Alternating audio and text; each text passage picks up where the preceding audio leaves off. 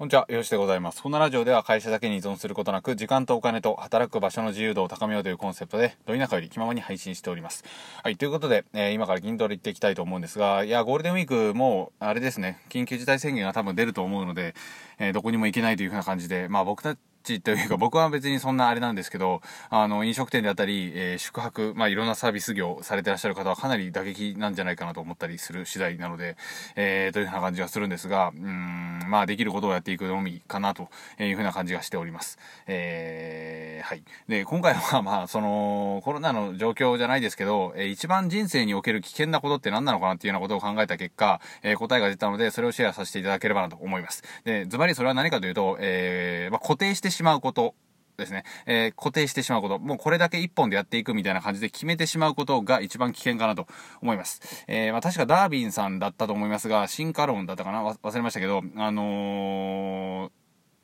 長く生き続けられた動物っていう風なのは、え、強いものでもなくっていう風な有名なセリフあるじゃないですか。え、時代に、時代の変化に対応し続けたものだ、みたいなね。あれがあったと思うんですけど、やっぱね、あれってずっと多分本質的なことだと思うんですよ。え時代はどんどんどんどん流れて変わっていくわけなので、臨機応変にね、対応していくことっていう風なのが求められるわけですね。でもちろん、その、トレンドに乗っかることだけ、今の流行りに乗っかることだけをやっていってしまうと、結局ね、それを追いかけ続ける人生になるので、えー、まあ、滑車を回り続けるハムスターとでも言いましょうか。そんな感じになってしまうので、基本的に僕はそれと合わせて本質を抑えておくことこの両輪っていうのが最強だと思っているわけなんですね。えー、まあなんて言うんでしょう、本質、変わらない本質、例えば人間の理解であったり、人間の感情とかね、人間との、えー、コミュニケーションとか、えー、人が居続ける限りそういったものは存在し続けるわけですよね。まあ AI に変わられるなんて言ってますけど、やっぱその根幹部分にはやっぱ人間がいるわけで、このラジオをね、聞いてくださってる、えー、あなたも人なわけで、スマホを介したり、パソコンを介したりしてるだけだけど、向こうには必ず人がいるという風な感じなんですよ。うん。なのでね、人に語りかけるとか、人が聞いてくれているっていう風なことを理解していった上で、発信活動を続けていくっていう風なのは、どんなね、ツールが流行ったとて、共通の本質として大切なところなんですよ。で、逆にね、じゃあ、えー、俺はミクシーだけで稼いでいくんだ、みたいなね、あの、いうふうなことをやってしまうと、結局ミクシーが廃れていってしまったら終わりっていうふうな感じなので、やっぱ固定してしまうことっていうふうなのはかなり危険かなと思います。まあ、これをね、言うと、わかんないですけど、結婚とかもね、あのー、良くない方向に固定してしまうとやっぱ危険ですよね。例えばもう結婚してしまったから、えー、仲が悪いにもかかわらず、えー、離婚できないみたいなね。うん。結婚してしまったらバツイチっていう風なのがついちゃうからもうできないみたいな。えー、僕の友達にもね、バツイチの友達いっぱいいるんですけど、いっぱいっていうかいるんですけど、やっぱあの、もう無理だなと思ったら、やっぱ変化に対応していくことって結構大切だなと思ったりします。パッと、スパッと、あのー、もちろんね、ちゃんと相談した上で別れて、じゃあ新しいパートナーを見つけていこうとか、変化に対応していくわけですよね。でも、やっぱ本質的な人間とのコミュニケーションっていうのは大切だから、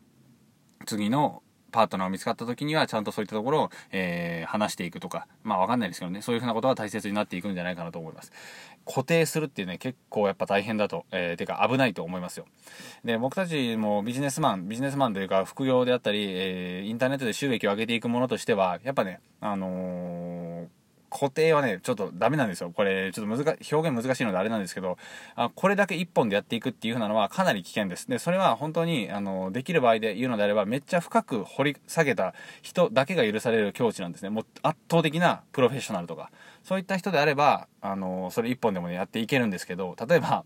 なんでしょう、えー、シンガーソングライターの何でしたっけ？高橋ジョージか。高橋ジョージさんいると思いますけど、あの人ロードしか歌ってないですよね、基本的に。あ、れ何章もあるんですけど、基本的にあれぐらい圧倒的な歌唱力があって圧倒的な、えー、歌詞があるのであれば、あの一発でいけるんですけど、一発で言うと怒られそうですけど、えー、そんな感じですね。あれぐらい誰にも、誰にでも伝わっているようなものがあるのであればいけるかなと思うんですが、基本的には僕たちは、えー、そこまでいけるかどうか懐疑的なのであれば、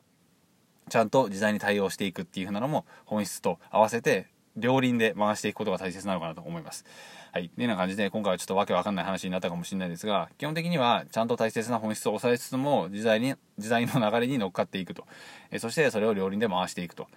で、固定することっていうのは危険だから、ここに、え固執してしまったりだとか、今やってるこの必殺技がずっと続くわけではないので、うん、まあ、新しく勉強していったり、それを強化させていったりだとか、えいうふうなのが大切かなと思います。で、まあ、